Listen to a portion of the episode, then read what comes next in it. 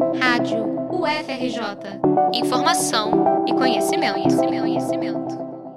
As floriculturas têm entrado cada vez mais na vida dos brasileiros. Com mais tempo em casa devido ao isolamento social forçado pela pandemia, novos hobbies surgem, entre eles o cultivo de plantas, seja para fins terapêuticos, como ajudar a controlar a ansiedade, decorar o ambiente ou preencher o tempo livre, o verde passou a ser facilmente encontrado nas composições domésticas. Segundo o Instituto Brasileiro de Floricultura, o Ibraflor, só em 2020, mesmo com as barreiras do novo coronavírus, as vendas do setor subiram 10%, um quadro bem diferente se comparado ao início da pandemia, quando o faturamento caiu 90%. Novas modalidades de entrega, como o delivery, contribuíram para incentivar esse novo hábito e reverter a situação.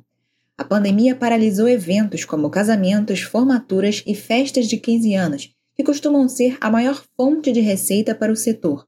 Para sobreviver em meio à crise, as floriculturas passaram a investir em arranjos simples, voltados para enfeitar a casa em tempos de confinamento surgiram também vendedores autônomos.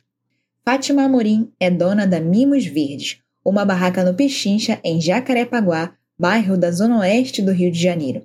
Ela conta sua experiência com a venda de arranjos de plantas. Surgiu de um pedido de uma amiga para uma muda de espada de São Jorge. Eu fiz. Achei que estava muito sozinha e preenchi com dólar. Estava criado o primeiro arranjo. O ritmo de venda é bom, tem um crescimento constante, com os picos em datas comemorativas, dias das mães e de namorados, por exemplo. Nunca pensei em parar.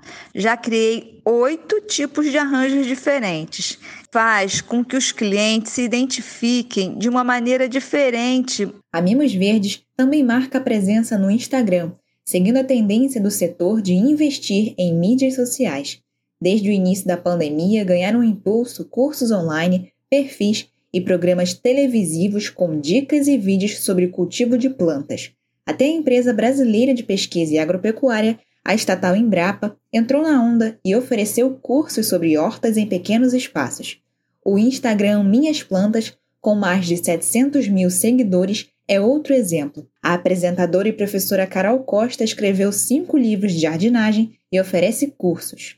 Em todo o Brasil, de acordo com o IBGE, Existem 8 mil produtores de flores e plantas ornamentais. São cerca de 2.500 espécies que florescem no país e podem deixar a rotina mais prazerosa e a casa mais leve, mesmo com o fim do confinamento causado pelo novo coronavírus.